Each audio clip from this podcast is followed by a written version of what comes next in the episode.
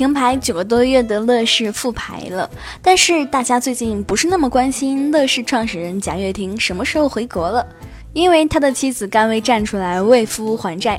面对乐视六十亿左右的负债，甘薇和债务处理小组在努力着，这很难不让人联想到国民好媳妇刘涛，当年也是因为丈夫王珂破产，复出拍戏为夫还债。别以为这种事情只和大明星有关。在很多人的普通婚姻当中呢，也有人被另一半的负债所打乱生活。今天呢，我们就来说一说在婚姻当中被负债的事情。理财更简单，人生更自由。亲爱的简七理财的小伙伴，欢迎收听今天的电台内容。在简七独裁公众号后台回复“喜马拉雅”，还有实用理财工具包等你来领哦。负债期长真的是天经地义的吗？最近有一个女人却偏偏不愿意承担债务，那就是小马奔腾创始人的遗孀金燕，在微博发出呐喊说：“丈夫猝死却要判她负债两个亿，她绝不认。”金燕声称对先夫与外界签署的对赌协议，她并不知情。这样突然降临的负债，她难以背负。一般来说呢，我们很难遇到两亿这样金额的债务。但另一半在外借款，也许没有告诉你的是，你却不得不一起背负几十万甚至几百万的沉重负债，这样的事情绝不罕见。最近，最高人民法院关于夫妻债务做了新的司法解释，如何保护债权人的利益和如何保证婚姻关系内不会被负债，引起了网上热烈的讨论。这也是为什么今天我们想聊一聊，你怎么做能保护自己的权益。我们来理一理经验这件事情，怎么妻子就要承担起丈夫几亿的负债了呢？也许你不知道小马奔腾这家公司，但你可能看过电影《武林外传》，建党伟业，将爱情进行到底，这些呢都是小马奔腾出品的。在公司蓬勃发展的时候，创始人李明签订了一个对赌协议。简单来说呢，他和投资方进行约定，如果小马奔腾没有能在二零一三年底上市，那么他就要和他的姐姐与妹妹一起承担六点三五亿。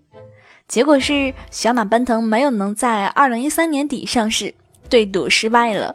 但这时创始人李明去世了，根据婚姻法二十四条，遗孀金燕需要承担李明的两亿元的负债。那二十四条是什么呢？简单来说呢，就是如果你不能证明自己的另一半和债权人明确约定了这是他个人的债务，那么就会当做是你们夫妻共同的债务来处理。除非你们夫妻婚后所得财产约定归各自所有，债权人也知道你们的约定。这可不是经验一个人遇到的问题。自从二十四条落地，网上出现过很多被负债的案例。只不过呢，金额可能都没有经验遇到这么大，但是很多对于普通人来说呢，也已经是沉重的负担。微博上每次出现二十四条相关的案例，下面的评论往往是“不婚保平安”，但是还好。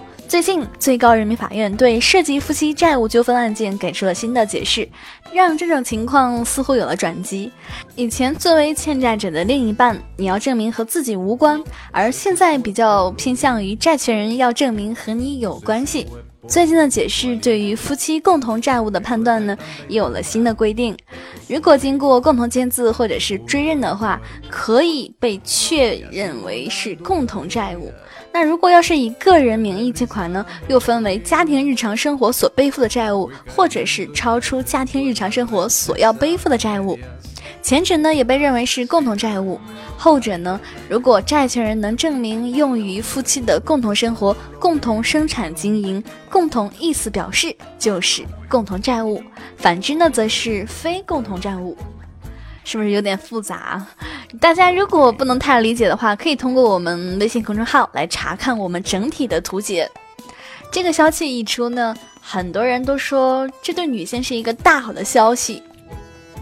虽然有网上调查显示，二十四条受害者当中呢，有百分之八十七点一为女性，但这不是一个惠及女性还是男性的解释。夫妻当中任何一方都可能因此减少被负债的情况。新解释虽然减少了被负债的情况，但是从债权人的角度来，增加了举证的难度，也让债权人多了一些担心。原本二十四条出台呢，是为了保障债权人的利益。二十四条会实施，就是因为在现实当中呢，经常遇到夫妻以不知情为理由规避债务，离婚恶意将财产转移给另一方，以此逃避债务。很多人会说，我难道借钱给他还要先看结婚证？我如何证明我借的钱被夫妻双方共同使用呢？这就回到了一个问题：如果有人问我们借钱，我们应该怎么办呢？以下四点需要我们注意。第一呢，判断对方是否是一个不值得信任的人。其次呢，订立借款合同，约定借款金额、还款时间、还款方式以及合理的违约责任。再次呢，就是确认婚姻状况，若已婚，尽量让双方都签字。最后呢，你还可以科普一些低利率的渠道给他。那现在呢，是否大家就可以完全的放心，认为另一半出门借钱不会影响了自己呢？我们会发现，除了特别明确的夫妻双方都签了字的情况，债权人和夫妻当中没有签字那一方可能会在这两个方面产生争议，比如家庭日常生活所需是多少，有没有共同用于经营等等。共同经营是相对比较好认定的，如果有相应的工商登记信息，比如说你也是公司的股东，或者是在公司任职高管职位，那么债权人相对容易比较举证你们共同经营的情况。而家庭生活呢，需要还是蛮难判定的，这要看维持这个家庭正常的衣食住行、赡养老人、抚养子女、基础医疗等各种情况的总和。考虑到这种情况，对于想要结婚或者是已婚的你，想和你再多说三句。首先呢，是你要保护好自己的婚前财产。我们可以通过公证等方式明确自己的婚前财产。虽然在夫妻共同财产不足以清偿共同债务的情况下呢，还是可能用于个人财产来还债。但是在普通的离婚分割当中呢，还是能给自己多一些的保障。然后呢，是做好记账这件事情。如果你真的到了法庭上，那么你的账本可以给法官提供参考，比如你们家的家庭生活日常需要多少钱，这对法官的裁决很有帮助。最后呢，一点就是要有自己的事业。如果你没有实际参与经营，不想进入给自己挖下共同经营的坑，那最好不要在另一半的公司当中任职高管或者是股东。总而言之，自己的谋生能力真的是很重要。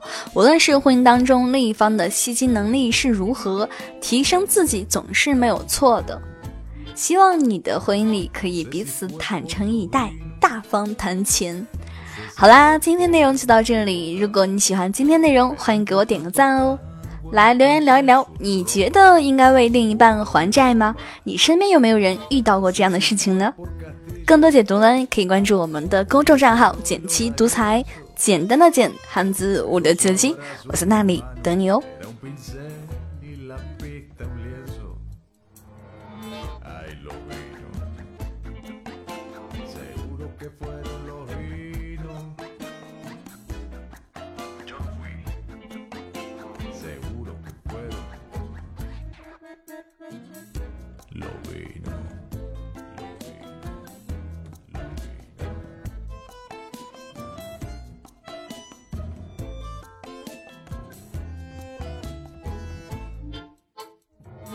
Sé si fue por lo vino, no sé si fue por su aliento, pero entre tanda y tanda dejó su ombligo junto a mi cuerpo.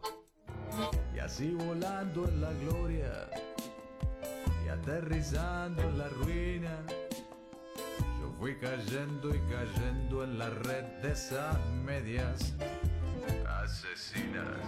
Ay, lo vino que fueron los vinos. Yo no fui. Seguro que fueron los vinos.